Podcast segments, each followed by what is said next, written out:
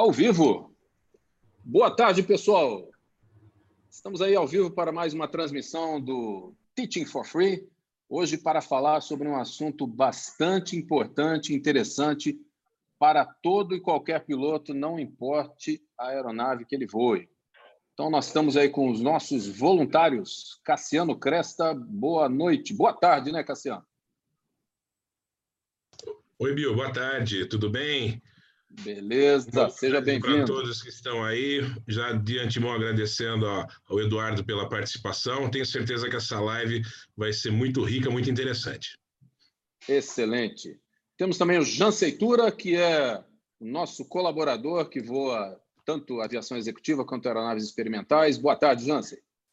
Boa tarde, pessoal. Boa tarde, Bill. Boa tarde a todos. Boa tarde, comandante Eduardo. Obrigado pelo, por ter aceitado o convite. Né? Essa live aí vai ser bem interessante, temos muitas curiosidades aí. E acredito que todo mundo vai Beleza. aprender bastante aí. Obrigado. Se Deus quiser. E temos também o Beltrán Crespo, que é piloto de linha aérea e voa atualmente Airbus em uma companhia nacional. Boa tarde, Crespo.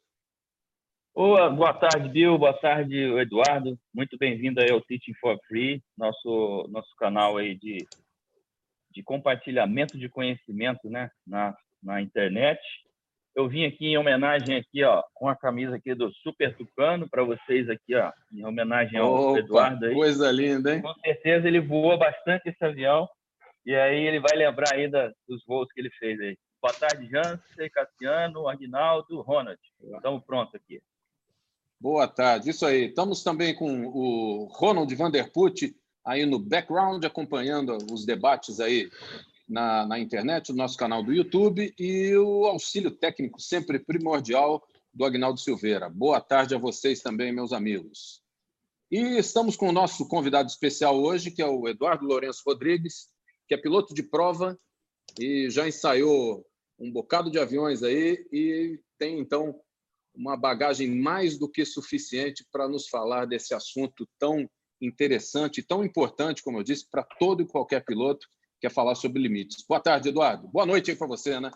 É, boa noite, Bill. Estamos aqui na Suécia e é um prazer aí contribuir com, a, com o grupo de vocês. É um grupo muito bacana que dá muita ajuda à aviação brasileira e é super importante sempre estar transmitindo essas informações. Pô, legal. Muito obrigado por você se juntar a nós e poder transmitir parte do seu conhecimento aí nesse, nesse nosso tema de hoje. É, como eu falei, o Eduardo está no. Ele mesmo já disse, né? Está lá na Suécia, participando do treinamento aí para voar o Gripen em breve e para ensaiar esse avião.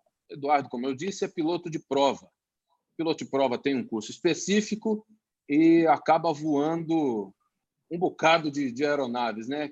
Que, que, quantas aeronaves você já voou, Eduardo? Só para dar uma ideia aí para o nosso público da experiência que você tem, porque muitas vezes é, existe aquele pensamento equivocado de que o ensaio é focado num tipo de avião, por exemplo, um avião militar. Mas não é isso. Quantos aviões diferentes você já voou na vida aí? É, eu fiz o curso de ensaio em 99 e de lá para cá eu já acumulei aí, voei praticamente 40 tipos de aeronaves diferentes, né? É, militares e civis, depois que eu fui para a Embraer. Ainda na Força Aérea, eu voei praticamente todos os aviões da Força Aérea Brasileira. E na Embraer, então, eu voo todas as aeronaves da Embraer, né? das comerciais, da aviação executiva e da aviação militar. Então, isso dá um, uma bagagem interessante, porque quanto mais aeronaves você voa, mais você conhece né, a característica específica de cada um, o desempenho, e isso agrega muito quando você participa dos desenvolvimentos de novas aeronaves, que é o caso que a gente está. Tá, o nosso dia a dia é esse mesmo, é participar do, do, desenvolvimento. Hoje estamos na Embraer desenvolvendo aí o E2, a família do E2, o KC390 e agora o F39, o Gripen. Excelente, coisa bacana. Bom, por isso a gente já pode ver que existe uma bagagem muito grande e conhecimento que é importante para todo e qualquer piloto, seja ele de um avião monomotor, monoplace, um avião bimotor mais leve ou até um avião de linha aérea com um peso máximo de decolagem bem mais elevado, né? E o importante, Eduardo, que a gente quis trazer esse tema dos limites é porque a gente sabe que é, a certificação é um processo bastante extenso e bastante longo. E muitas vezes os aviões são levados até os seus limites, de forma que tanto a autoridade certificadora quanto o fabricante estejam seguros para dizer que, dentro desse padrão, dentro desse, dessa caixinha, vamos dizer assim, você pode operar com segurança. Não é isso? É, isso inclui os manuais que nós, pilotos normais, é, utilizamos para nos basear e, e poder conduzir o nosso voo.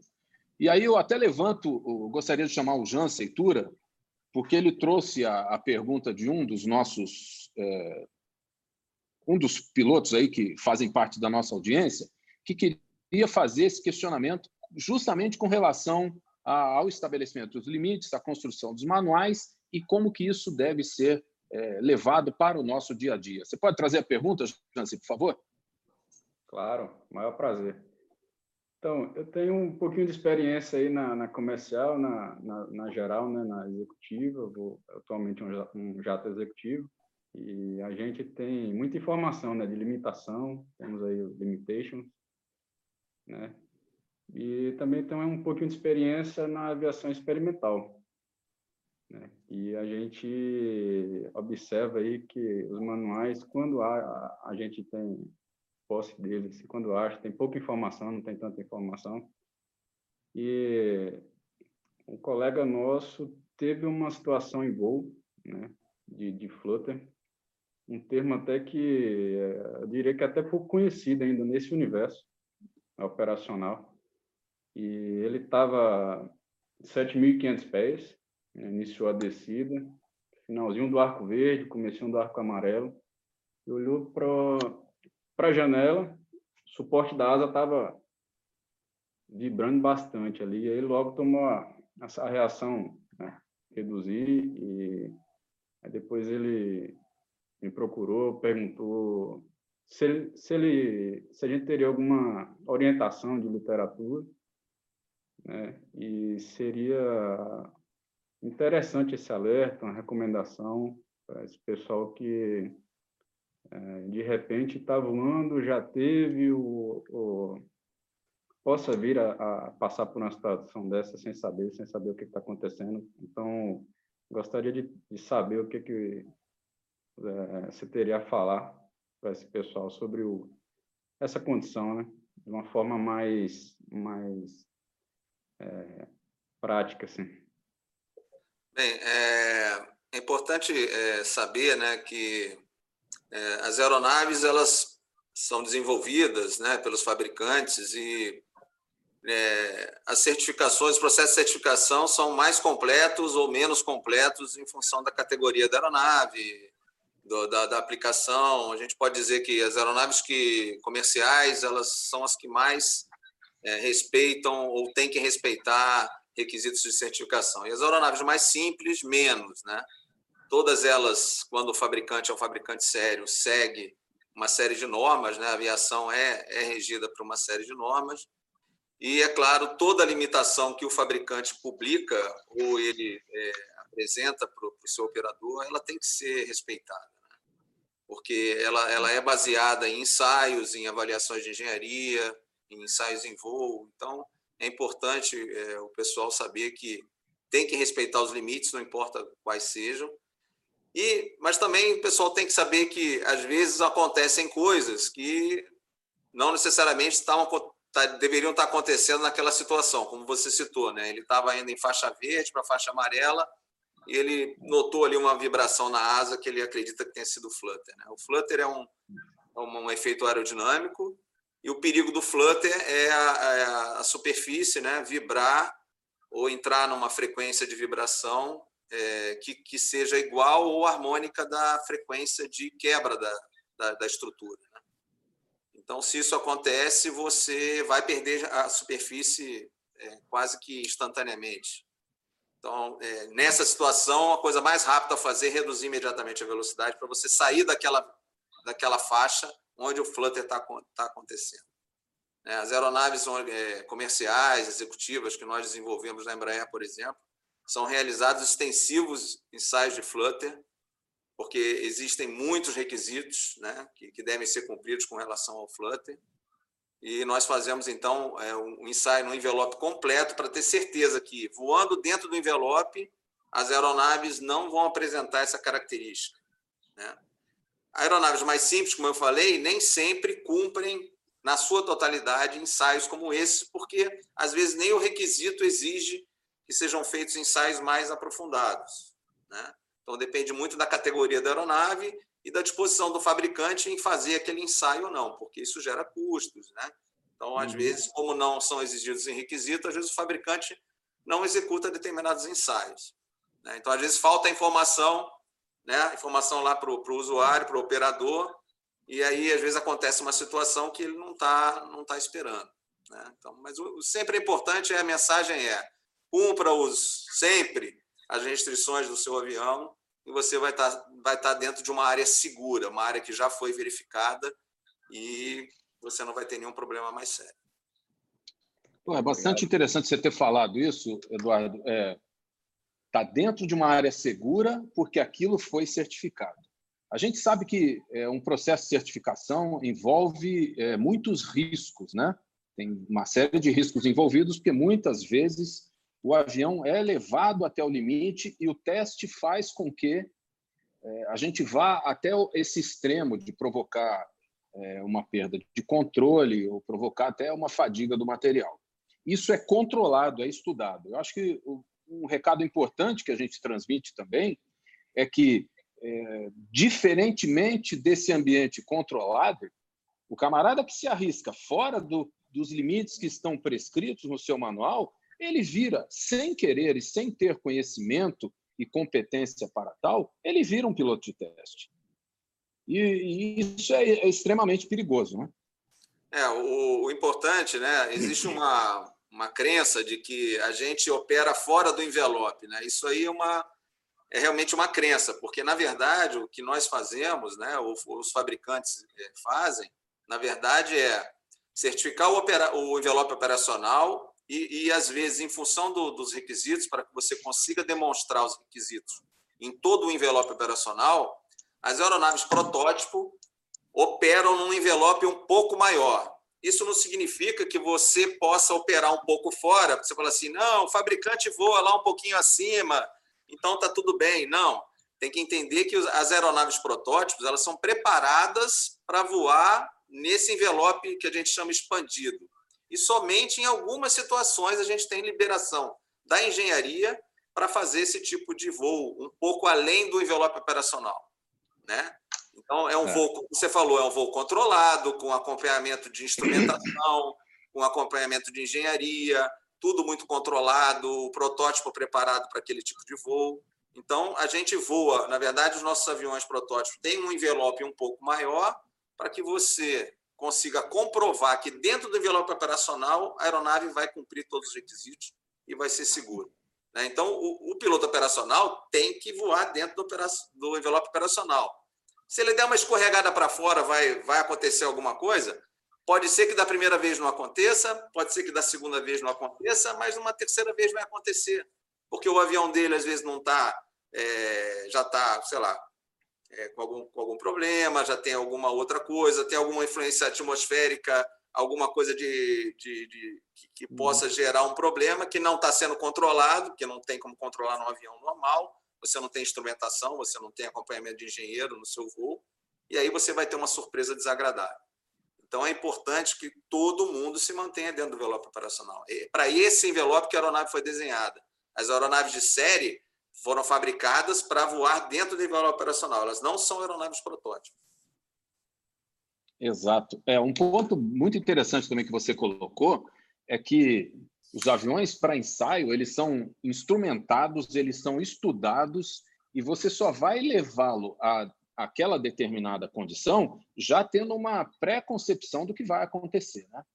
E outro ponto que eu acho que é importantíssimo a gente ressaltar é o que você comentou é, dessa falácia que existe em alguns pilotos acreditarem que existe um envelope e depois o envelope é cortado e aí o piloto pode dar uma ultrapassadazinha, porque o envelope ele foi é, ajustado para que um piloto normal voasse. Isso daí nem sempre é verdade e muitas vezes não é verdade. Eu acho que a gente até pode é, trazer como exemplo, se você puder comentar, e, e, isso é até interessante, porque ocorreu recentemente aí com um A380, que eu nem sei qual é a, velo, a velocidade do vento cruzado que ele estava ali. Mas é, foi feito um vídeo, né? E o, e o camarada estava pousando realmente de lado com o A380. E gente bateu palma, outros criticaram e acabou que o camarada foi até chamado na chefia para poder se explicar. E esse é um dos limites em que muitas vezes, ou você pode até confirmar em todas elas, não existe um corte no envelope. Tanto que o nome do limite de vento cruzado é, é, é a velocidade máxima de vento cruzado demonstrada. Demonstrada. Então, você pode explicar um pouco mais para a gente isso daí, Eduardo? É, é, olhando os requisitos de aeronaves é, FAR 25, né, que são as aeronaves de praticamente as aeronaves, todas as aeronaves comerciais, né? A gente pode usar é, esse exemplo, que é o caso aí do A380. Você é obrigado a o fabricante é obrigado a, a demonstrar que a aeronave pode pousar com até vamos simplificar o requisito, é 25 nós de vento a 90 graus. Esse vento medido aí a, a 10, 10 metros de altura no momento do pouso. Então, o, os fabricantes tem que, tem que cumprir esse requisito, executam ensaios e, infelizmente, a gente não tem como controlar o vento. Então, é, no caso da Embraer, é, nós escolhemos localidades onde normalmente você tem pistas é, que apresentam essa característica de vento de través em alguma algumas épocas do ano. A Embraer leva os aviões lá nessa. A gente usa muito Punta Arenas, no Chile, e fazemos os voos lá de determinação de, para, para operação com, voo, com vento de través.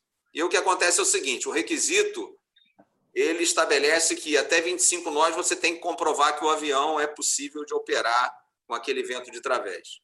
Se você for fazer o voo, tiver, por exemplo, 30 nós, você executar o seu voo e o avião não apresentar nenhuma característica perigosa ou, ou ele, ou ele é, não exija nenhuma habilidade especial, é um termo, é um termo comum na, no, no, nos itens de certificação, quer dizer, o piloto de prova ele tem que avaliar o avião também, ele não pode, tipo, pô, ah, o cara consegue fazer, mas ele tem que, ele tem que pensar que o piloto médio lá na, na lá na operação não vai ter a preparação que, que você tem, o apoio que você tem. Então, ele avalia também o nível de dificuldade na execução da tarefa e você não, essa tarefa não pode exigir uma habilidade excepcional, que é o que a gente fala.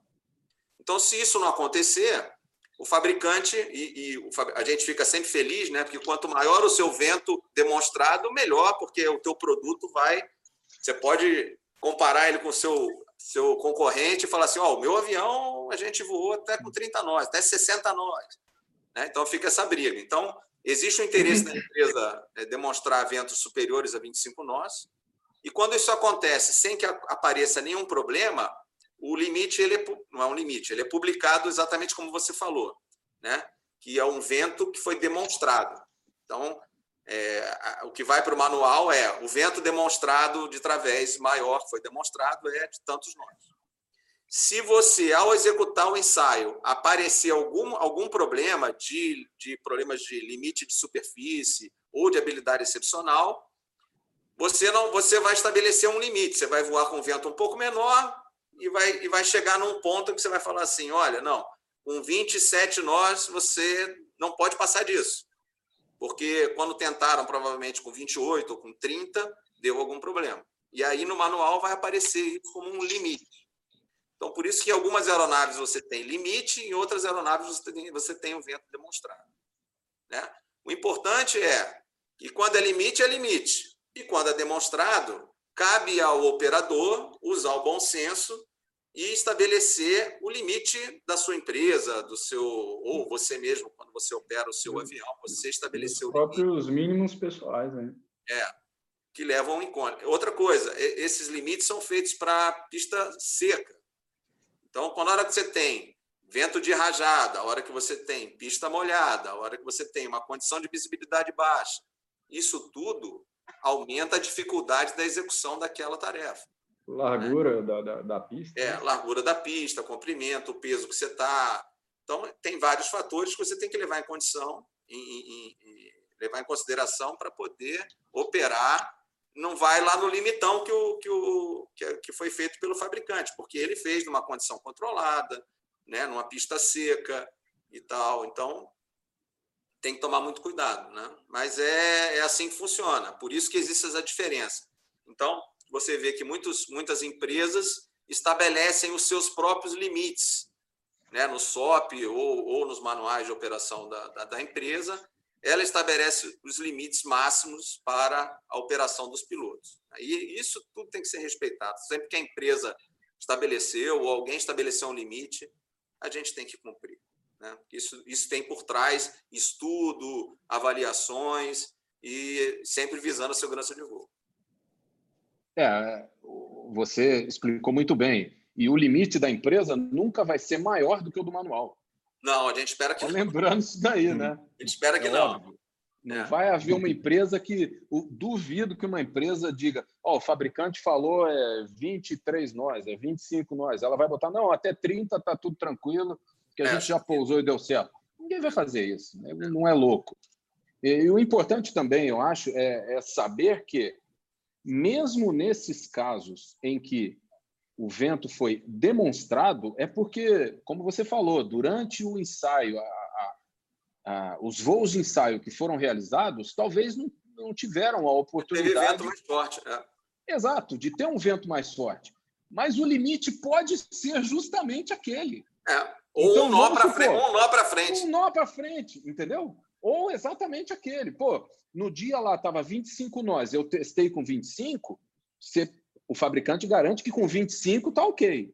É. Agora, com 26, alguém testou? Não você pode até testar. E se algum dia acontecer de você sair da pista, você está errado. Então, é, é, um pouco de, de, bom senso também, né? E o, o Jansen até levantou um tema bastante interessante que fala também de largura da pista. Isso é uma coisa que eu já vi também muito piloto se equivocar e achar que é, ele deve. Aliás, nem todo avião tem aqueles gráficos que a gente que mostram, né?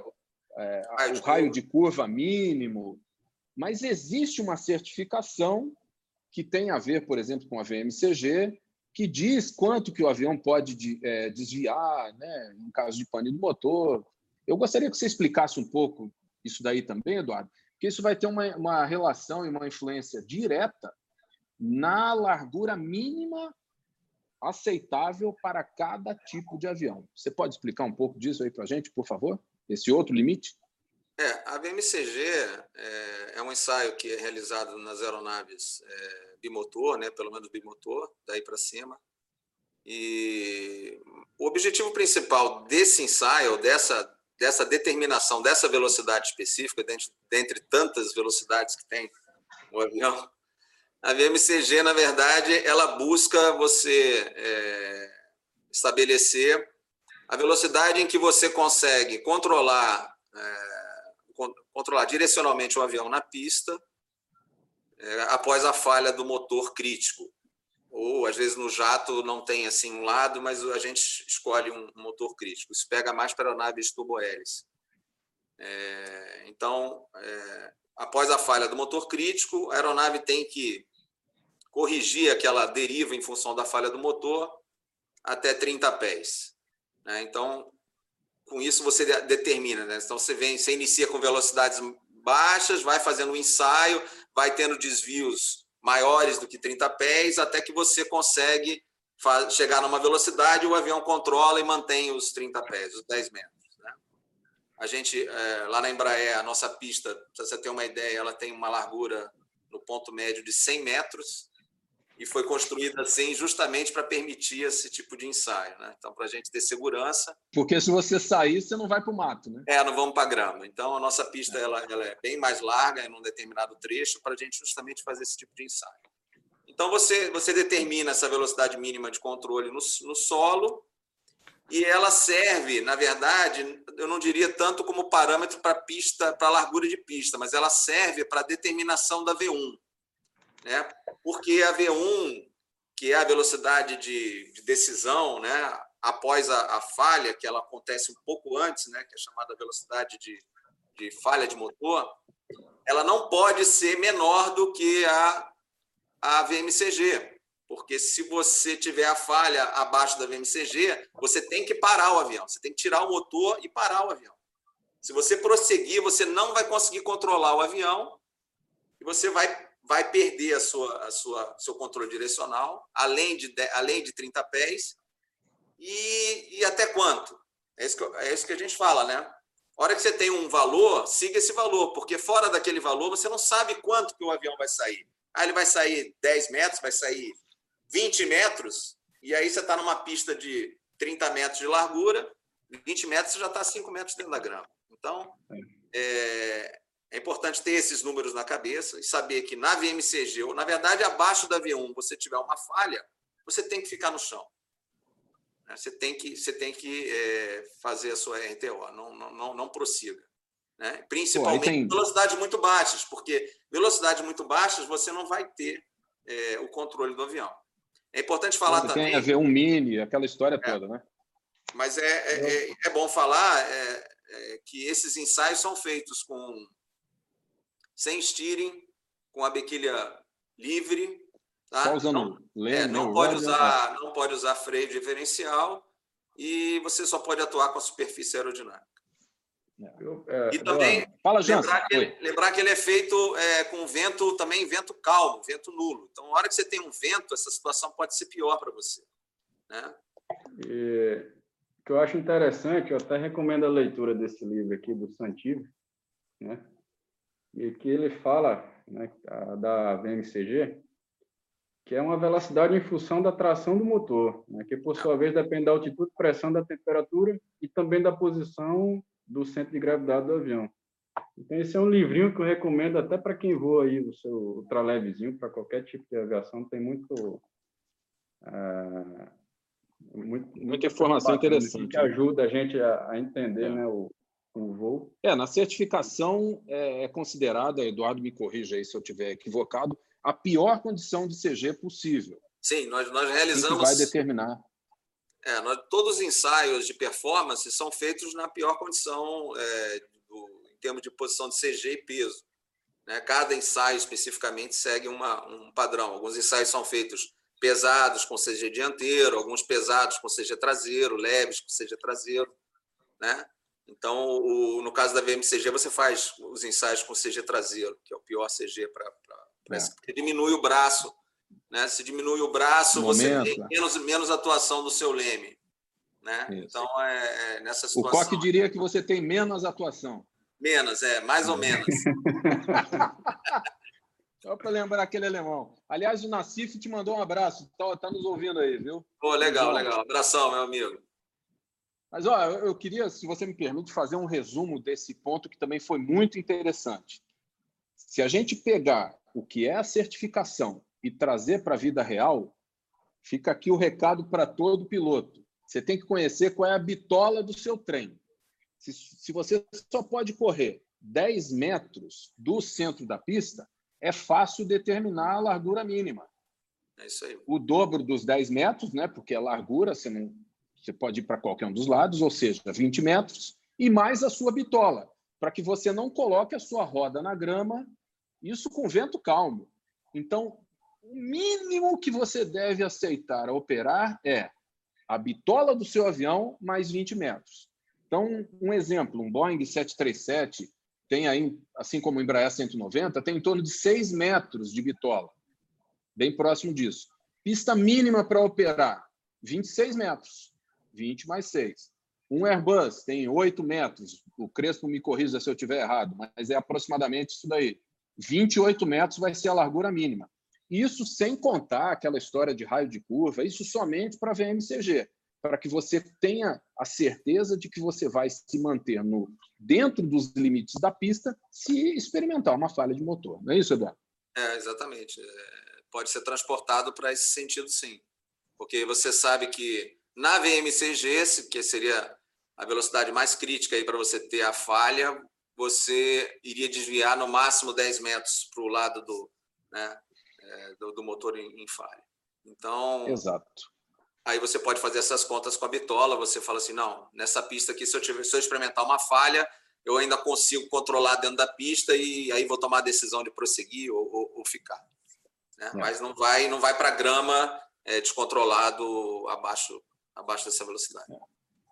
É, deve ter SOP aí de empresa que deve ditar. Eu não, não conheço, não vou na aviação comercial, mas se o limite, por exemplo, são, relembrando, 20 metros mais a bitola, você pega um Airbus, vai dar 20 mais 8, 28, eu acredito que eles vão colocar uma margenzinha aí, deve operar numa pista de pelo menos 30 metros para sobrar um metro de pista ali com é. segurança se experimentar algum problema, né? É, exatamente. exatamente. Crespo, você tem uma pergunta aí para o nosso ilustre convidado, Eduardo Lourenço Rodrigues? É, Eduardo, eu tenho uma pergunta. Eu estou me colocando como sendo aquele piloto, né, é, aquele PP ou aquele piloto com um pouco menos de experiência. E eu gostaria que você dissesse, em termos de performance, em termos de handling, em termos de pilotagem do avião, quais são as características e os parâmetros que o piloto jamais, jamais deve é, ultrapassar? Ou que tipo de preocupação que esse piloto tem que ter dentro daquele universo dele menor de conhecimento, de experiência, que ele jamais, que ele tem que passar longe com relação à, à pilotagem do avião em termos de segurança para ele ficar dentro do envelope do avião, porque o nosso objetivo aqui é justamente ajudar o pessoal a gente tentar salvar uma vida com relação a esse tipo de coisa. E a sua experiência, a sua bagagem com relação a esse tipo de voo, de ensaios, com certeza é uma pessoa mais do que capacitada e, indicada para nos dar essa, essa, essa luz aí com relação quando a gente estiver lá no nosso voo, quando a gente estiver pilotando e a gente se deparar com uma situação não desejável. Ah, eu diria que a melhor receita para qualquer aviador, né, é, voando o seu, seu equipamento, não importa ele sendo um avião é, de alta performance, um avião grande ou um avião pequeno, é, não havendo necessidade, uma necessidade específica, né, que você se mantenha mais dentro do envelope ou mais no meio do envelope possível. Né? Se você operar no meio do envelope, você vai estar bem, você vai estar tranquilo, mesmo que ocorra qualquer outro problema ou mesmo algum, algum efeito atmosférico que possa, possa acontecer ou você possa ultrapassar, você, vai, você tem margem suficiente para continuar voando, seu, fazendo o seu voo com segurança e mantendo a aeronave controlada. Agora, quando você tem necessidade ou você precisa operar em situações mais na borda do seu envelope, o importante é a preparação. Você se preparar para aquele voo, você é, estudar as cartas do seu avião, os limites que o fabricante estabeleceu, ter certeza de que você pode operar naquela situação, e aí você ir para o voo sabendo que você está numa, numa região mais próxima de, de, de limites e estar tá mais atento para manter aquele, aquela condição de voo. Né?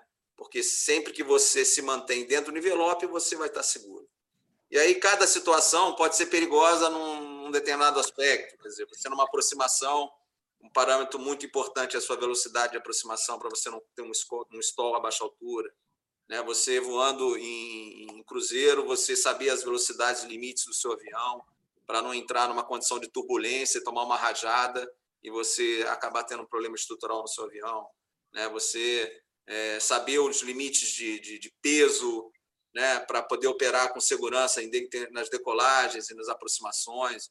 Então são diversos fatores que em cada fase de voo são importantes, mas se você procurar respeitar um envelope e procurar sempre estar próximo ou no meio do envelope, é a melhor situação, a coisa mais segura que você tem a fazer. Não se aventure nas bordas do envelope, não se aventure a fazer manobras que você alguém falou, alguém já fez. É, não entra nessa, nessa linha, porque invariavelmente você vai ter uma surpresa e, e aí já é tarde demais muitas. Ah, isso me lembrou um, um, acidente é, pô, que é bastante interessante. A gente pode até trazer ele como para é, ilustrar o caso. Havia uma companhia nos Estados Unidos onde os pilotos é, brincavam dizendo: pô, você é do clube de 40 mil? O clube de 40 mil era quem já tinha ido a 40 mil pés com um avião. O avião não era certificado para isso, ou eu não, não, tenho certeza, ou a certificação era abaixo de um determinado peso que você muito raramente conseguia atingir. E com isso eles entraram numa situação que eles perderam o controle do avião e o avião voando perfeitamente. Se não tivesse excedido esse limite, não teriam é, perdido o controle da aeronave e não teriam morrido. Então, é, é um alerta muito é, importante essa pergunta que o Crespo apresentou e o que você comentou, Eduardo, a gente respeitar os limites da, das nossas aeronaves. Né? É, a gente está tendo um bocado de interação aqui. É, o Araújo Neto, por exemplo, Eduardo, já perguntou sobre margens de segurança entre um protótipo e uma aeronave certificada, que eu acho que você já comentou, não sei se você quer mencionar alguma coisa a mais. É, e tem mais três perguntas aqui que eu queria condensar em uma só. Quais são os requisitos para ser piloto de prova? Se tem que ter voado na aviação comercial, por exemplo? E como que faz a certificação de uma aeronave em é, cold weather operations, né? Em, em, com gelo, com, com frio? Como é que faz esse, essa certificação? Bem, só para complementar aquilo que eu falei com relação aos protótipos, na verdade, não é que os protótipos têm uma margem de segurança. Em determinadas condições, para determinados ensaios, é, e com acompanhamento da engenharia, e, também o protótipo é desenhado, fabricado e instrumentado, a gente, esse avião ele pode voar num envelope um pouco mais estendido do que vai ser utilizado operacionalmente mas é, é bom salientar que é, é, é uma situação muito específica e muito controlada, né? que a gente faz esse tipo de... A gente tem esse tipo de, de, liberação. Inclusive, ela não vale, digamos assim, ah, então eu posso voar, eu, eu, se eu quiser voar o E2 lá acima do teto, acima da velocidade máxima, eu posso. Não é assim também. Isso tudo tem que depende de uma liberação da engenharia, um acompanhamento é, muito, muito é, detalhado para que você possa fazer esse voo nessa situação. É, bem, a carreira de piloto de prova, é, eu diria que no Brasil a gente tem, é, podemos dizer que temos duas vertentes. Né? Nós temos, a maioria dos nossos pilotos de ensaio na Embraer são oriundos da Força Aérea. Né? O Brasil tem uma escola de, de, de ensaios em voo no CTA, né? no IPE. Poucos, poucos países no mundo, né? É, são poucas escolas. A nossa escola é reconhecida internacionalmente pela Associação Internacional de Pilotos de Prova e ela desde 86, se não me engano, está tá formando pilotos aí no Brasil, tanto de asa fixa quanto de asa rotativa, forma pilotos e engenheiros de ensaio. Né? Mas nós temos também, é, na Embraer, pilotos que são... É... Na verdade, hoje em dia, você tem pilotos de ensaio que fizeram cursos completos, como esse da FAB, fizeram cursos nos Estados Unidos, ou curso na, na França, ou na, na Inglaterra, e, e, aí tem, digamos assim, a certificação que nós chamamos de PPA1, né, que é o piloto de, de, prova que pode fazer uma série ou praticamente todos os voos de ensaio. E nós temos pilotos também que são considerados PPA1 porque já trabalham, já voam muito tempo na empresa, na Embraer, por exemplo. Então, eles, eles entraram na Embraer, não tinham o curso completo, né? eles compunham a tripulação de ensaio em, algumas, algumas, é, em alguns ensaios mais simples, mas com o tempo foram fazendo pequenos cursos, foram ganhando experiência, já estão na empresa há mais de, de 15 anos, então eles passam a ser considerados também PPA1, então eles também são considerados pilotos de prova. Né? E nós temos os que nós chamamos, são classificados como PPA2, que são também pilotos que são oriundos da aviação civil, aviação comercial, aviação executiva.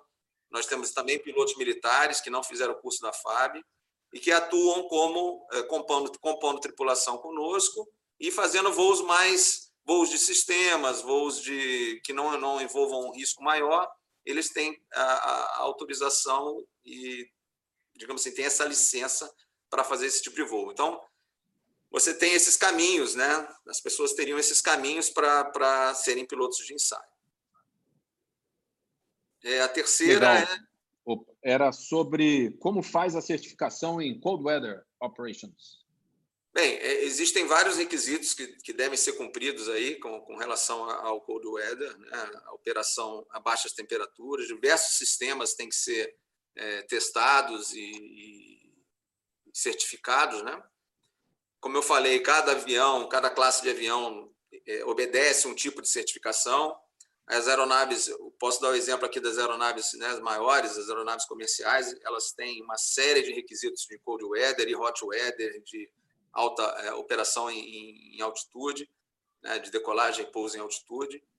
É, a Embraer, ela normalmente ela faz alguns ensaios são, são de solo, né, onde você avalia é, a capacidade dos sistemas de operarem, né, partidas, sistemas hidráulicos, é uma, sistemas elétricos, todo, toda a parte de, de manutenção de ambiente do, do avião.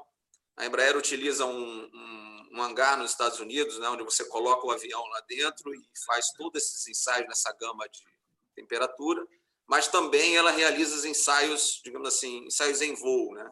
Então, a gente translada o avião para condições, para países onde tem essa condição de que tem que ser atingida de temperaturas, e lá são feitos ensaios também de operação, de decolagem, de pouso, de operação no solo. Então, é feito todo o ciclo né, de operação do avião para verificar se nenhum sistema apresenta um comportamento inadequado a baixa temperatura. Fora que todos os equipamentos que estão no avião também são certificados individualmente para operar nessa faixa de temperatura. Né? Então, não é só o avião completo. Né? Você também tem cada equipamento lá certificado dentro do avião para operar nessa gama de temperatura. Eu tive a oportunidade de participar no final do ano passado de alguns ensaios, no ensaio de APU, né, do KC-390, onde nós fomos a, aos Estados Unidos né, no final do ano e fizemos ensaios de operação, partida do APU, é, em temperaturas lá, nós, nós pegamos temperaturas de menos 25 graus. Aí fizemos todo, todo, todos os ensaios lá para o avião. Graças a Deus correu tudo bem. Ou seja, tem tanto o fato de você colocar dentro de um hangar e, climatizar para estressar o avião, quanto levar o avião da mesma forma que você comentou sobre é, a certificação de vento cruzado, leva para uma pista onde é, sabe-se que normalmente e rotineiramente você tem vento cruzado, leva-se o avião para lugares muito quentes, lugares muito frios, para justamente estabelecer esses limites de operação, que, como você muito bem ilustrou, não são só de voo, são também muitas vezes de sistemas do avião, né? É, você vê que muitas vezes tem avião que diz aí, ó, abaixo de zero, lembrar de drenar todos os líquidos, abaixo de menos 15, tem que remover a bateria. Cada avião tem os seus limites. E é, é importante porque... a gente conhecer isso daí. Porque ou o equipamento exige por si só, porque quando ele fez a certificação em baixa temperatura, ele apresentou determinado comportamento, e o fabricante daquele equipamento exige determinado é, procedimento de manutenção, digamos assim, ou prevenção. Como também, quando você faz um ensaio com o avião completo, se aparecer alguma característica que tenha que ser observada pelo operador, isso aí é, é levado para o manual para que ele possa, então, operar naquela condição sem ter nenhum problema. Excelente. Antes da gente passar para uma pergunta, vou, vou dar aqui crédito à, à, nossa audiência e uma pergunta de Renate Cursantil. Espero que eu tenha falado o nome correto. Eduardo, você já passou por alguma situação difícil ao executar é, os testes de uma aeronave? Já passou por alguma situação mais espinhosa? Algo que é. você possa comentar, obviamente. Né? Não, sim, sim, já, é, já aconteceu. É, ensaio em voo é por si só uma atividade de risco, né?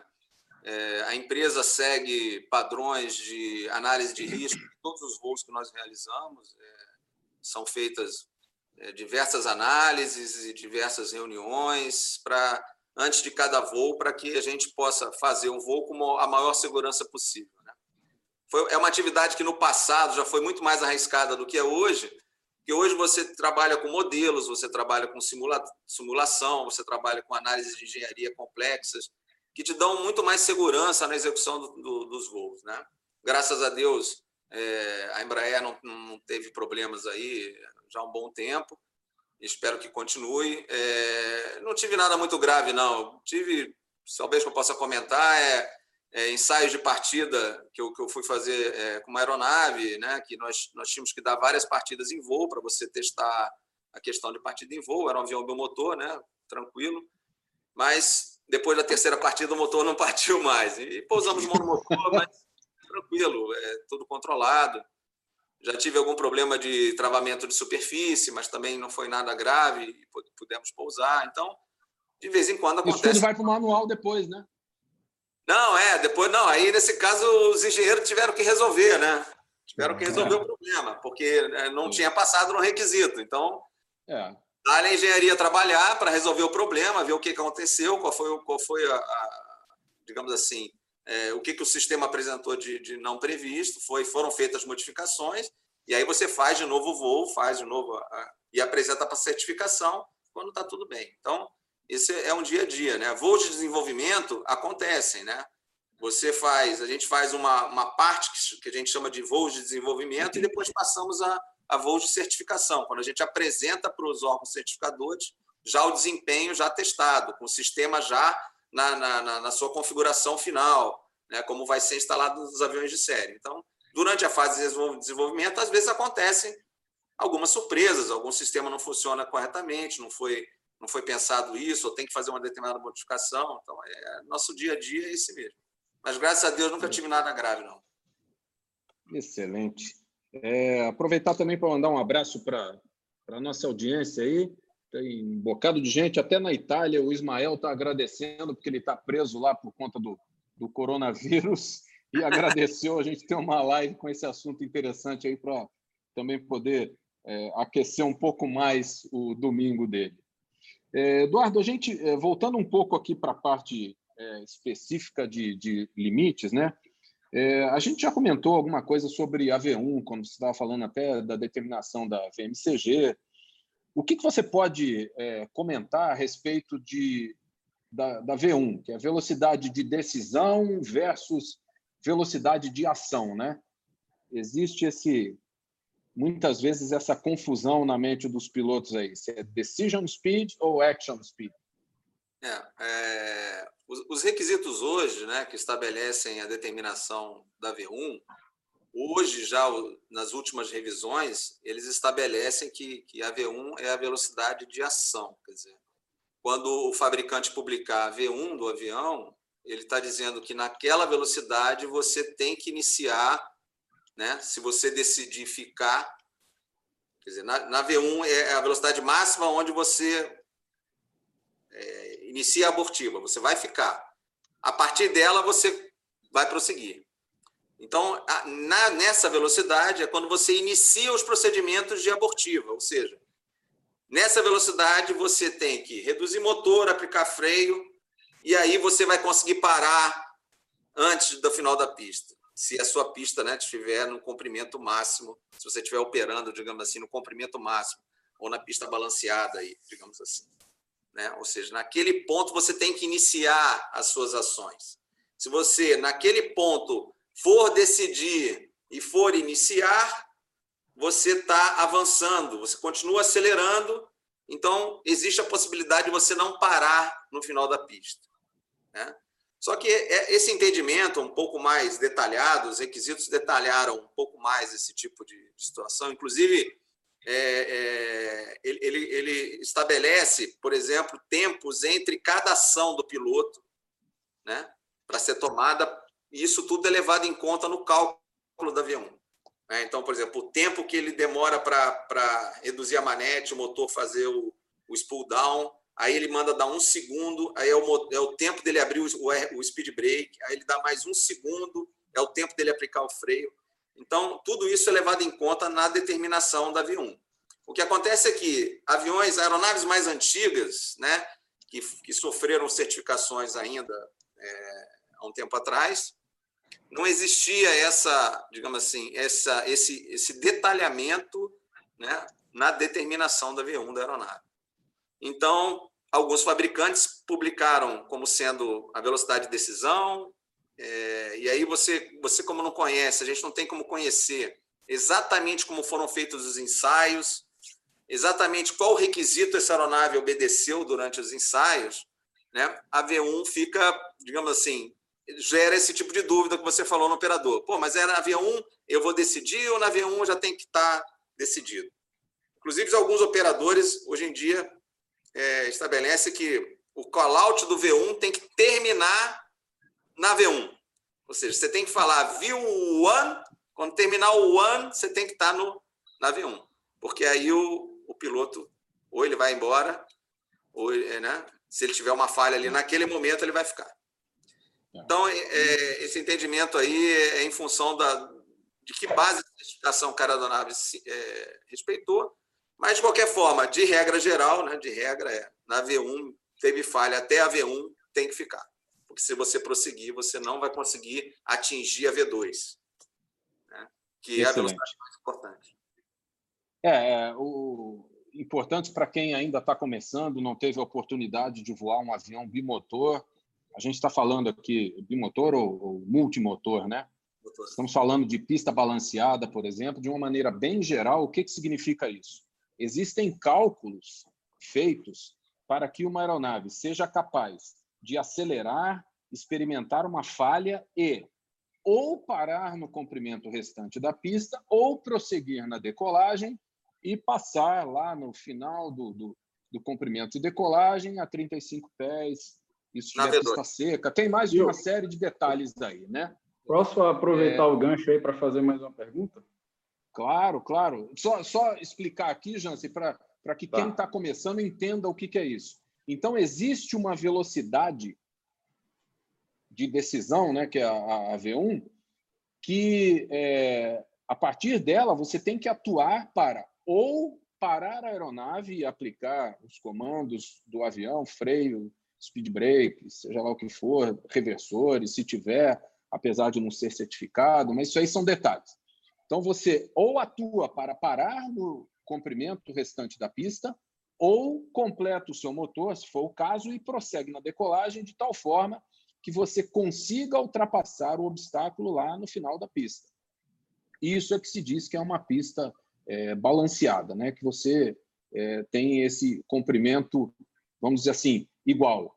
É um assunto um pouco extenso e que a gente pode até depois elaborar, ilustrar e fazer uma live só sobre isso, sobre as distâncias declaradas de pista, como que é esse cálculo para acelerar e parar, como é o cálculo para acelerar e, e prosseguir, né?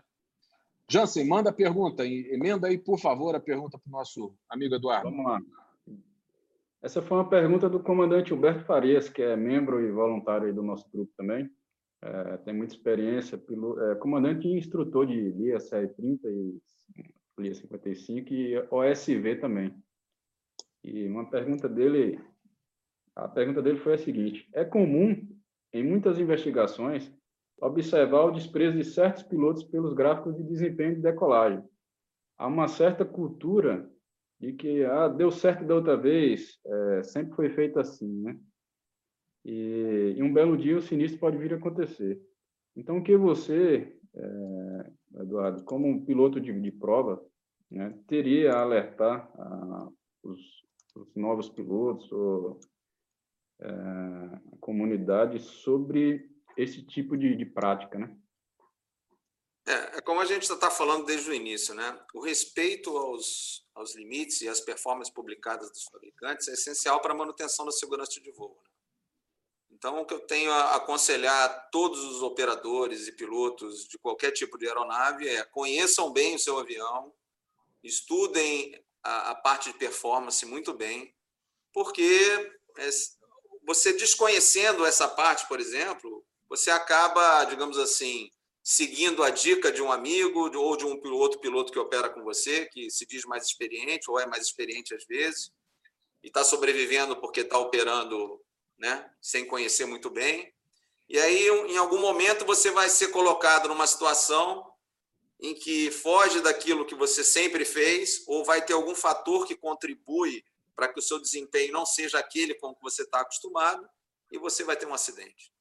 Então, o, o, é importante o piloto entender as cartas de performance, de decolagem, de pouso, estudar, tirar dúvidas. Né? Hoje em dia, a internet é, é farta em material que você pode estudar e conhecer e saber os fatores que influenciam na sua operação, nas características do seu avião. Então, é, é, é seguir o que está nos manuais. Siga o que está nos manuais, que você vai estar sempre é, seguro, sempre do lado seguro. Né? Será que é importante a gente seguir peso máximo de decolagem, por exemplo, Eduardo? Ah, isso aí sem dúvida, né? Isso aí é básico, né? Porque quem opera fora do peso tá, tá, tá dando chance para correr, para morrer, porque vai decolar uma vez, vai decolar duas, três, na terceira ele vai Não ter uma falha do motor, perda, perda de potência, tá, vai estar tá numa condição de alta temperatura, o desempenho vai estar tá ruim e o avião não vai conseguir. Terreno. Né? O avião não vai conseguir voar e você vai, vai cair numa situação até de perda de controle, né? Com velocidade, abaixo de velocidade mínima, por exemplo, e aí já era, não tem como segurar. É. Então, é, é, é, importante, sim, conhecer. Esse, essa questão da pista balanceada, Bill, só voltando aí um pouquinho, para o é. pessoal entender, né? A, a forma como o, a maioria dos fabricantes publica os desempenhos, né, utilizando essa questão da, da, da pista balanceada, é para facilitar os operadores na determinação da, da, do comprimento máximo, né, o mínimo né, necessário para operar em determinado peso. Né? Então, eles, eles colocam essa questão da pista balanceada porque, para um determinado peso, você vai ter um, uma, uma, as velocidades ali tabeladas, né? e também a distância necessária para você operar naquela condição, daquele peso. Então, isso facilita muito né, a, a digamos assim, a consulta do operador e a determinação do, dos locais onde ele vai operar.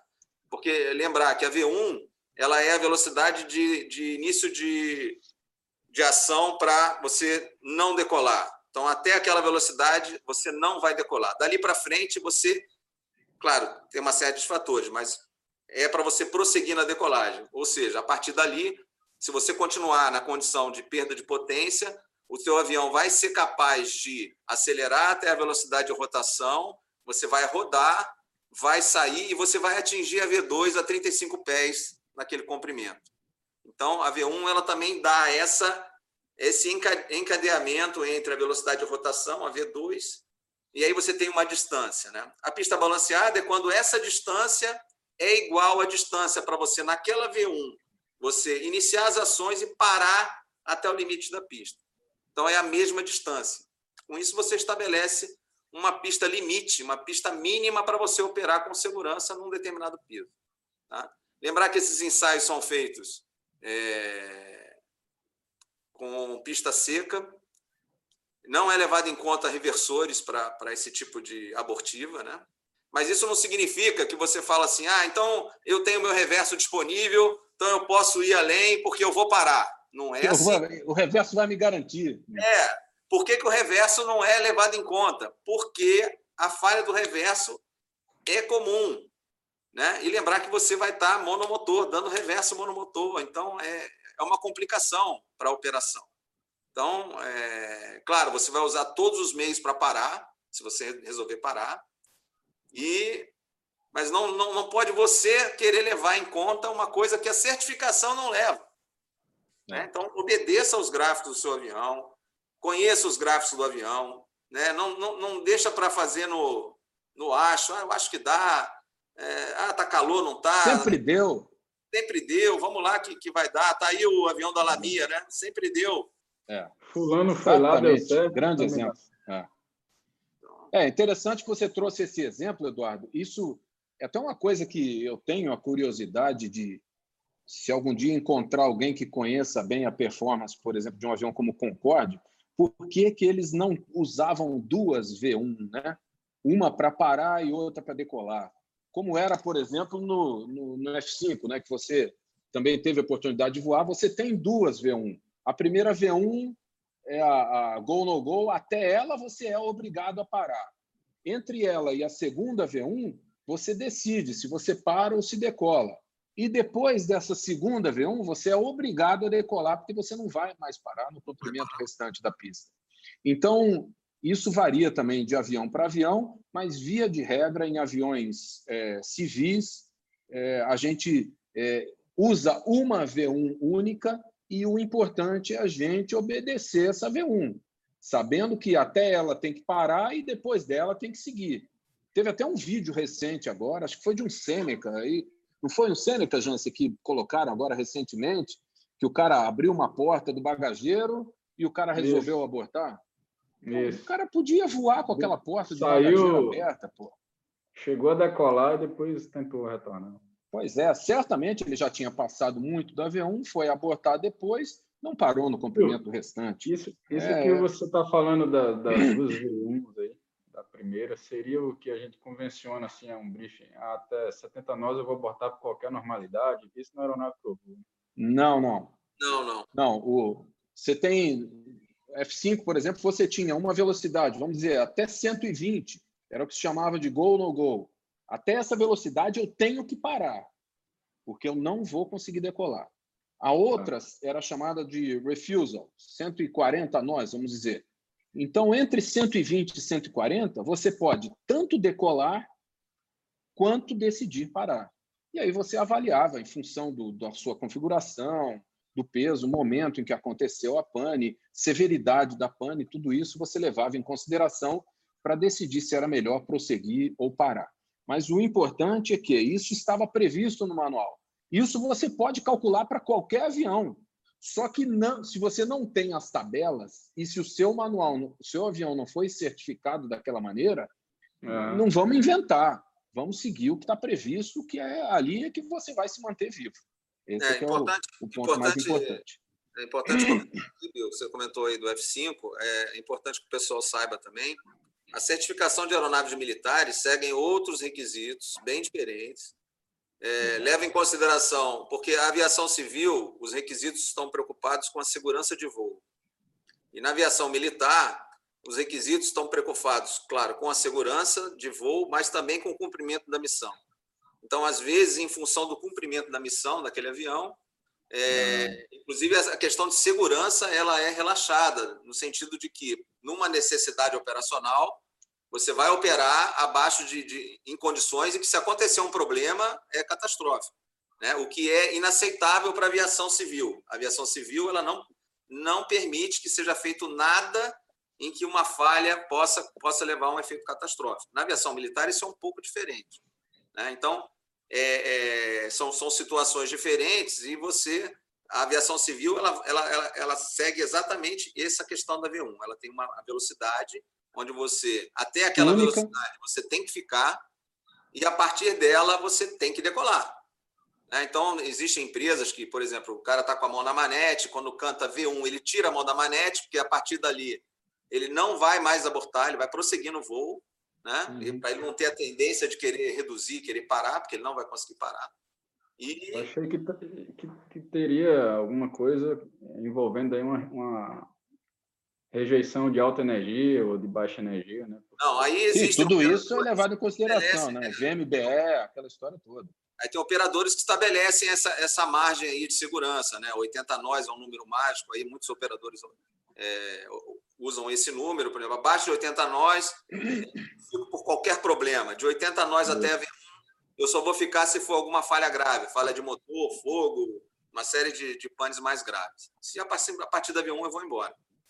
Então, isso aí é uma, é uma decisão muito do operador, em função das características de operação, do local que ele opera, né? em função das características do avião também, porque tem avião que 80 nós também já é quase voando. Então, é. é. esse valor também ele é ajustável em função do tipo do avião. Mas é, esse número é um número, digamos assim, é, de segurança. Ele, ele não, não, faz parte da certificação é, esse tipo de, de valor. Né? Ele não é um valor que é determinado. É. importante também, é, como você trouxe esse assunto à baila, é a gente seguir aquilo que foi brifado, né? Não adianta eu dizer, pô, até 80 nós eu vou abortar por qualquer condição entre 80 e, e a V1 somente por engine failure, fire, seja lá o que for. E aí acontece uma pane diferente e eu resolvo parar, ou eu resolvo prosseguir depois da V1. Não pode. A gente tem que lutar do jeito que treinou, né? É, o que foi combinado é o que a gente tem que seguir na hora do jogo. Esse é um ponto importante. Eduardo, surgiu uma pergunta também de curiosidade aí, que foi até numa live anterior, que foi na do Panda Betting. Teve um guerreiro que perguntou, eu, eu peço perdão aqui por não me lembrar o nome dele, mas ele perguntou se vocês voam sempre de capacete, paraquedas, e para que, que serve aquele cone de cauda que fica nos aviões em determinados voos de ensaio? É, não, na Embraer a gente só voa os aviões normais, digamos assim, né? não os aviões de caça, mas os aviões normais, é, os, os E2, os executivos e o 390, só, só, é, nós só usamos capacete paraquedas em voos de alto risco. Então, sempre que o voo é classificado de alto risco, nós voamos, nós fazemos o voo de capacete e de paraquedas. Né? É, é uma exigência né, da, da, nossa análise de risco. É, todo, todo, todos a bordo, né? os engenheiros de ensaio também voam de capacete e de paraquedas. E a aeronave, as aeronaves geralmente são preparadas internamente para que a gente possa fazer uma evacuação em emergência, né? É, com relação ao, ao aquele cone que as aeronaves transportam, aquilo ali é uma sonda de anemometria, né, que faz medidas anemométricas de pressão, é, pressão total, é, para que você possa fazer essa medida fora do campo, digamos assim, que é influenciado pelo avião. Então, aquele cone ele é estendido durante os voos, né? Durante pouso e decolagem, ele geralmente está numa posição mais próxima ali da cauda, né? Mas em voo eles são estendidos para além de, dependendo da velocidade, mas entre 20 e 50 metros do avião. E aí você consegue fazer uma medida da condição que você está voando, né? Uma medida anemométrica mais precisa. Né? Também são utilizadas sondas bem mais sensíveis e calibradas, onde você, você, você faz uma medida mais precisa daquela condição de voo, né? de temperatura, de pressão. Né? E, e é muito usado também no início do desenvolvimento do avião, onde você quer comparar se o seu sistema do avião, o seu sistema anemométrico do avião, né? os pitôs, né? os sensores de, de pressão, de temperatura, estão dando as indicações corretas. Você faz uma calibração com relação a isso aí. Então, você compara essa sonda com o que o avião está medindo. Isso segue uma série de normas pra, pra, de, de requisitos que estabelecem né, os desvios que podem acontecer.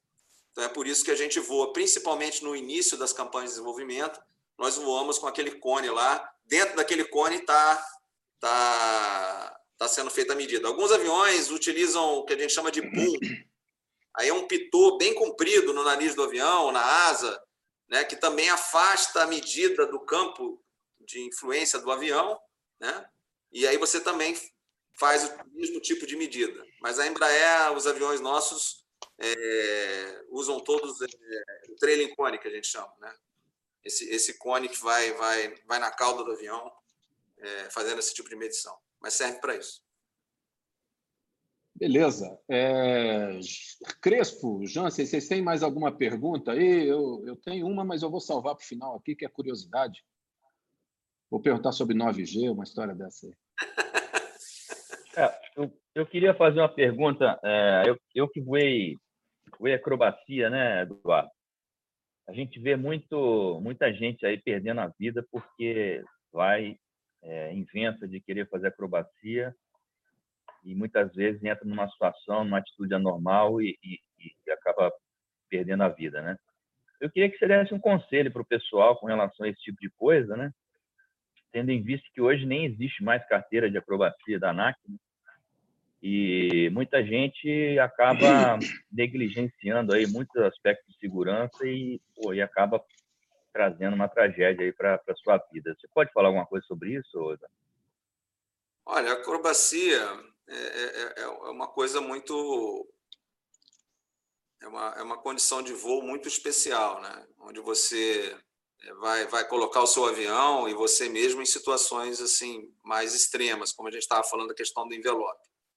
Então, esse tipo de voo, se a pessoa quer fazer esse tipo de voo, quer fazer acrobacia, o que eu posso dizer é estude bastante o seu avião, estude bastante sobre o assunto, sobre as manobras que você pretende executar, porque não é ouvindo. Saiba do... se o avião é certificado para isso, né? É, é, saiba se o seu avião pode fazer aquela manobra né? saiba é, como fazer a manobra, como atuar no caso da, da, da, de alguma coisa sair errada, entendeu?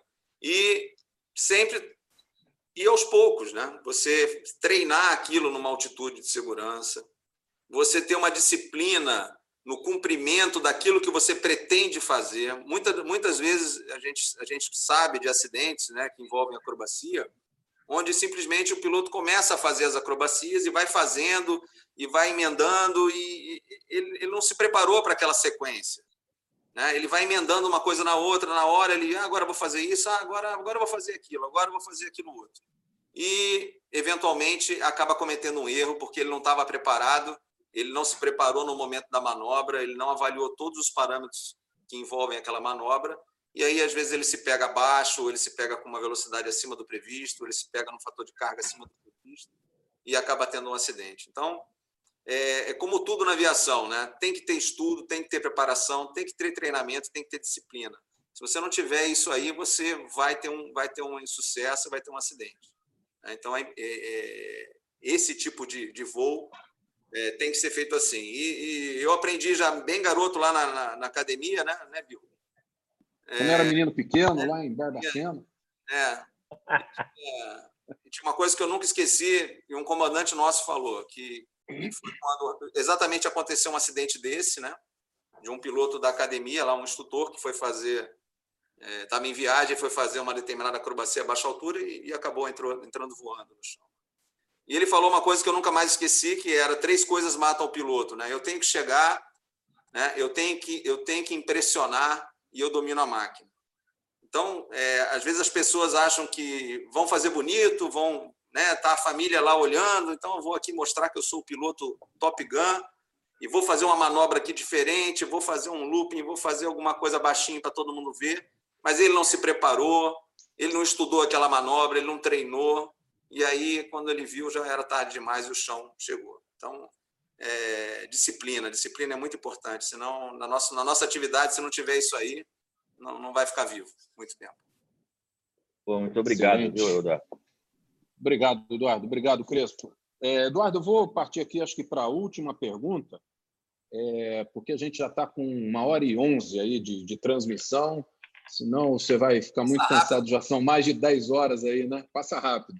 Assunto bom, eu acho muito interessante, vou até abrir meu coração aqui, que a gente está com é, quase 100 aí ao vivo.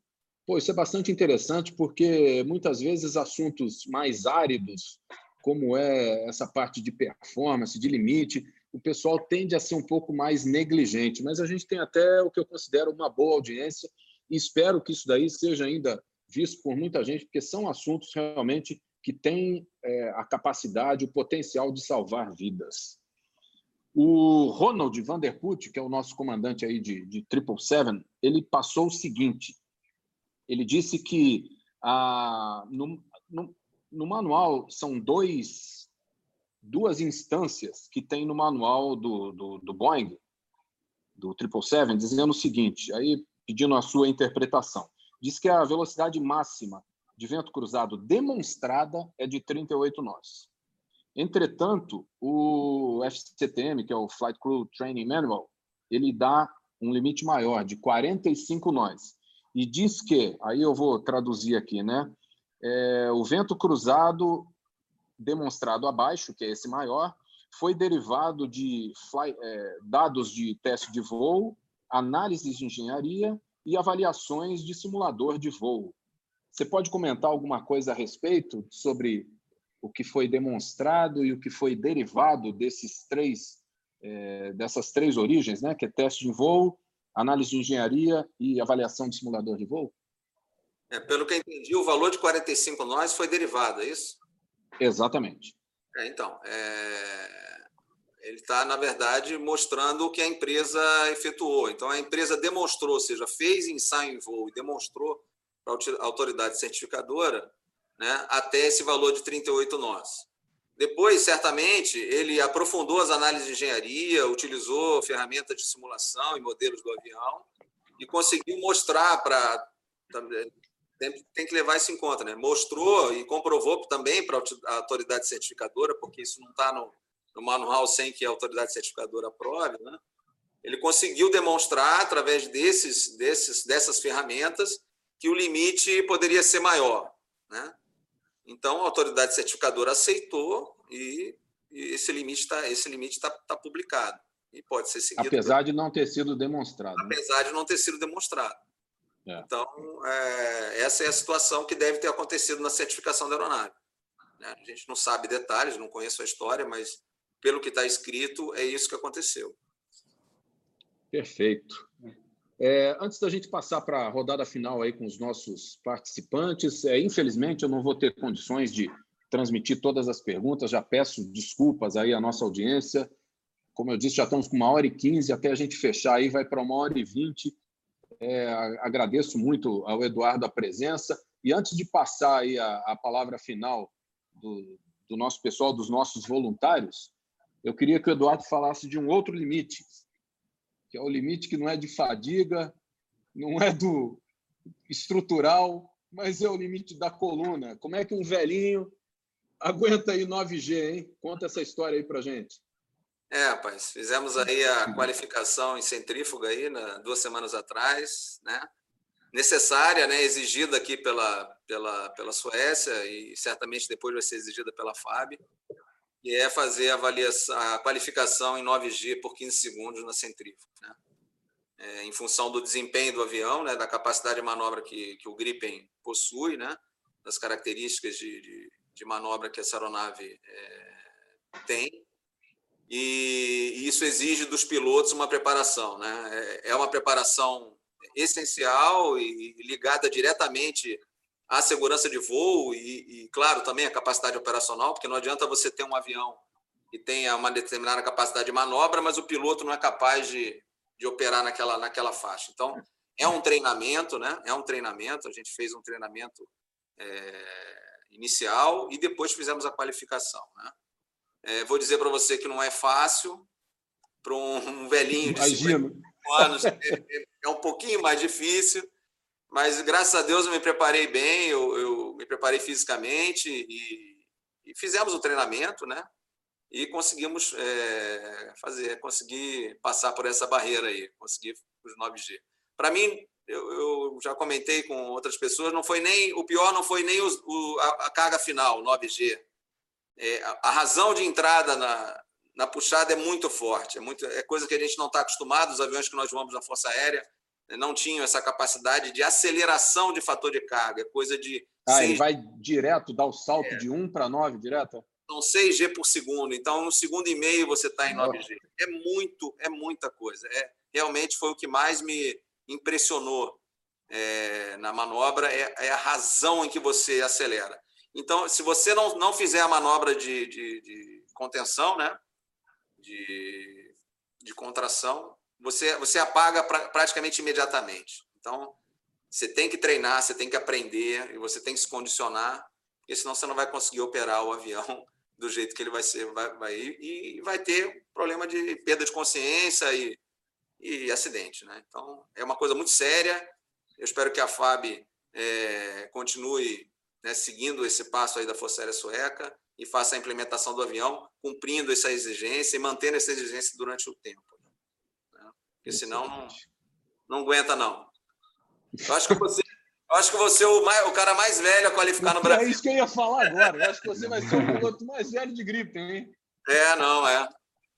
Não tem nenhum brigadeiro da nossa turma que vai voar o avião. Não, olha aí, ó. Limite, limite. Vai limite. ultrapassar mais um. É. O limite que vai estar no manual 55 anos, pelo menos. Demonstrado. Demonstrado, demonstrado, é isso aí. Demonstrado, é. É isso aí, pô, muito bacana. É, Eduardo, muito obrigado. vou passar a nossa rodada final, então. É, eu já aproveito a perguntar ao Cassiano, ao Aguinaldo e ao Ronald que, se tiverem qualquer é, pergunta que apareçam aí ao final, eu vou começar pelo Jansen e pelo Beltran Crespo. Se vocês tiverem qualquer coisa, por favor, antes da gente se despedir, é só ligar o vídeo aí que a gente está atento. Jansen, por favor. Bom, eu queria fazer o, encerramento agradecendo aí a, nossa audiência aí, né? Aos membros, a todo mundo que está lá, na, que acompanha o nosso grupo, a, o, o Teaching for Free. Agradecer o Eduardo, muito obrigado aí, está sendo um show de bola essa live. E eu queria fazer uma pergunta em forma assim, uma recomendação que você daria para o pessoal, por exemplo, é, na hora do pouso teve aquele pouso duro, né? É, como é que passa essa informação para frente, o colega vai voar, né? teve uma, um overspeed, alguma situação que ultrapassou algum limite, né? seja de hard landing, de, de velocidade, de qualquer outra, né? qualquer outro limite, porque teve uma situação aqui, pessoal que, que, que vai com frequência a Campinas, Viracopos, aí, pessoal que mora em Campinas, há cerca de 10 anos aí, é, deve ter 10 anos aí, um, um pezinho de 737 aí naquela Uno 5 em Campinas, foi eu que plantei. E, o, é, e o meu instrutor, ele, na hora que a gente chegou lá, que ele foi falar com o, com, com o mecânico, falou, ó, teve um pouso aí, foi um pouquinho duro, dá só uma olhadinha lá, assim, como quem não quer nada. Então, é, só para ilustrar essa, essa parte aí, mas que é que a gente acha que é bem interessante e importante, né? Reportar, e seja para o colega que vai assumir o voo, manutenção, o que, que aconteceu. O que, que você poderia é, falar sobre isso aí? É, é, é, bem dentro do que a gente conversou até agora, né? Obedecer os limites é, é, é importante e não ter não ter vergonha de, de, de, reportar quando quando acontece algum evento, né? Onde você vê que você excedeu um limite, às vezes foi um nó, dois nós, numa velocidade de trem ou de flap, foi um pouso mais duro, foi qualquer coisa que tenha excedido algum limite, é sempre importante você reportar. Pode ser que não seja nada, pode ser que seja uma bobagem, mas a gente tem que ter a consciência tranquila que a gente não vai fazer com que esse problema passe para outra pessoa e cause a morte de outra pessoa, né? Então, sempre reporte qualquer evento, qualquer coisa diferente que aconteceu no voo, para que, se aquele evento exigir uma manutenção específica, uma inspeção específica, que ela seja feita. Né? E eu acho importante para, digamos assim, para as empresas e para, os operadores, para os chefes de operação, é, fomentarem esse tipo de comportamento e tratarem isso de uma forma é, positiva, né? Porque aqueles caras que punem ou que mandam embora, vai despedir o piloto porque passou um nó, passou não sei o quê, ele está ele tá jogando contra, ele está ele tá contribuindo para a falta de segurança de voo. Então, aquele piloto que reporta, que é consciente, que reporta qualquer desvio, ele está sendo um grande amigo e está sendo um profissional de primeira, porque é, a, gente, a gente é humano, a gente às vezes acontecem alguns, alguns desvios, a gente não, nem sempre está né, controlando tudo também, e aí você, você reportando, você está fazendo o seu papel, né? Você está evitando que no futuro isso traga algum problema. Obrigado. Excelente, muito obrigado. Jansen, obrigado pela participação. Crespo, suas palavras obrigado. finais aí, antes do nosso amigo Cassiano surgir aí. Maravilha. Eu queria inicialmente agradecer os nossos 85 aí seguidores que estão acompanhando agora aqui a live até o final. É um número bastante expressivo. Eu até provoquei o pessoal lá no Telegram para que aproveitasse bem o domingo aí assistindo a nossa aula de performance e segurança de voo. Então eles são o motivo da nossa da nossa existência, né? Os nossos seguidores aí. Agradeço a cada um aí. Agradeço ao Bill também que teve a iniciativa de de convidar o Eduardo para essa live extremamente importante. É um assunto técnico, mas um assunto que tem a ver diretamente com a nossa realidade, né? Com o nosso dia a dia. Agradecer o apoio do Agnaldo aí na parte do backstage aí, que possibilitou aí a nossa, nossa live. Jansei, o Ronald, o Cassiano e Eduardo. Pô, parabéns. Eu admiro muito a sua, sua profissão, sua função, realmente, piloto de prova. É, a gente é quase contemporânea de, de, de academia, né? Duas, duas turmas abaixo de vocês aí. E a sua contribuição aqui para nós foi assim, totalmente impagável, realmente o que você faz aí por nós, aceitando esse convite, tá?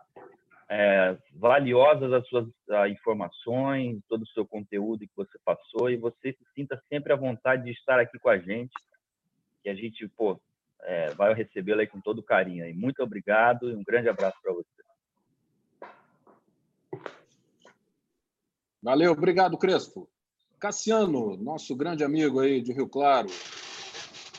Pessoal, hoje eu estou aqui no backstage, mas eu só tenho a agradecer. Eduardo, muito obrigado pelos ensinamentos, pela tua participação, pela tua disponibilidade aqui.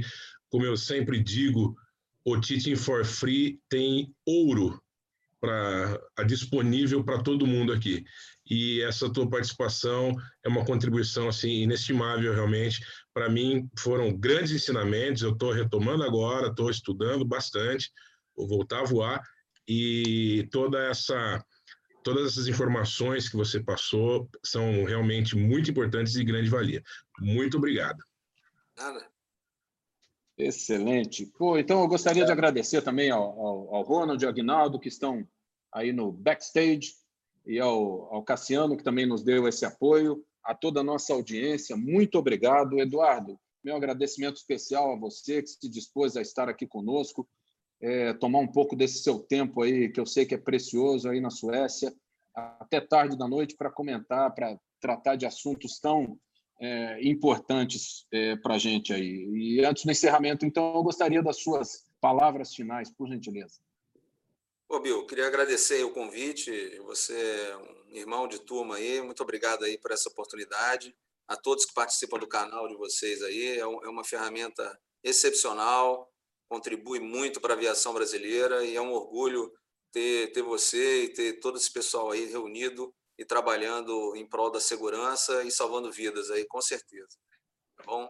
Foi uma, um prazer estar aqui, estou disponível aí para outros bate-papos, a gente pode agendar outros assuntos aí, sempre que vocês quiserem, e eu estou à disposição aí para participar, para poder contribuir um pouquinho, passar um pouquinho da nossa experiência, né, um pouquinho da visão do outro lado, né, o lado do desenvolvedor, daquele que, que, que, que faz a parte que libera a aeronave para operação. Então, a gente pode contribuir, esclarecer algumas dúvidas do pessoal aí e contribuir para a segurança de voo, que são mais importantes. E ter, todo mundo tem dúvida aí, resumindo todo esse nosso bate-papo, é limite é para ser respeitado. Respeitem os limites que vai dar tudo certo. Sei. Exatamente, cara. Eu, eu separei alguns tópicos aqui, até para mim mesmo, é, esse aí é, é, é, o principal, né? Eu gostaria de agradecer a nossa audiência que esteve conosco aí por duas horas aí, é, não, uma hora e uma hora e meia, né? Um tema, como eu disse, é, é um tanto quanto árido, nem todo mundo gosta, mas é um tema extremamente importante porque ele salva a sua vida. Quem discute isso daí está né, dando chance. É. Necessário. E isso em qualquer avião, qualquer avião, né, Cassiano? Desde é. o primeiro avião que você está voando lá, um aeroboeiro, um Cessna um Paulistinha. 2, um Paulistinha é. até o A380. Todo mundo tem que obedecer aos limites que estão prescritos no seu manual. Então, pô, muito obrigado pela audiência. Eu espero que essa live, é, além de quem pôde acompanhar, eu sei que foi um horário também meio complicado para quem está aqui no Brasil, mas espero que ela também seja é, vista por outras pessoas para que possam é, a nossa audiência possa realmente aproveitar esse conhecimento que o Eduardo gentilmente é, nos passou no, no dia de hoje. Né? Se eu puder pensar aqui dois ou três itens, cuidado com essa história de corte do envelope. Não existe corte de envelope para tudo. E, aliás, existe para muito pouco. Então, se o limite está prescrito no seu manual, siga. Não se aventure. Estude, conheça as cartas de performance do seu avião, Conheça os limites do seu avião do mesmo jeito que você conhece as emergências críticas que têm que, que, tem que estar é, sempre memorizadas, né? E acima de tudo, não se aventure. Se tem gente aí que está aí, ó, tá aí o, o, o Jansen mostrando aí os limites e as emergências do avião que deve ser o avião que ele voa, né? Se tem gente que se aventurou e se arriscou dentro de um ambiente controlado para estabelecer aqueles limites, não seja você o gato mestre para achar que não, isso daí é besteira, se passar um pouquinho, deu certo, sempre foi assim e vai continuar dando certo. Então, não vamos dar a chance bobeira, pra... a gente pode perder a vida com uma atitude como essa. Né? Então, respeito aos limites é algo importantíssimo. E último recado, se você gostou da nossa live, pô, por favor, dê o seu like, é, assine o nosso canal para ser alertado sobre eventos como esse, porque a gente está aqui voluntariamente procurando transmitir conhecimento de forma gratuita para que a gente possa, se Deus quiser, salvar algumas vidas aí explorando e transmitindo conhecimento de gente tão gabaritada como o Eduardo, que se dispôs a estar conosco aí hoje. Muito obrigado, então, a toda a nossa audiência. Oi, Cassiano, diga lá. Aproveitar antes de finalizar, só lembrando que a gente tem uma promoção em andamento, tá? Isso, Nós vamos sorteio, sortear né? isso, três chaveiros oficiais do Teaching for Free. A promoção está lá no Instagram, vai até o próximo domingo, tá? dia 22, né? O sorteio será Sim. realizado às 20 horas, às 8 da noite, e pedir para o pessoal ir lá para o Instagram, curtir a nossa postagem, seguir o nosso perfil, marcar três amigos lá que vão ganhar. Nós vamos, são três chaveiros oficiais do Teaching for Free, ok? Excelente. Palavra oficial do nosso diretor de marketing aí, Cassiano. Muito obrigado a todos. Um bom restante de domingo. Crespo, Jansei, Cassiano, Agnaldo, Ronald e Eduardo Lourenço, muito obrigado pela presença de vocês e de toda a nossa audiência. Até a próxima aí. Um grande abraço. Valeu.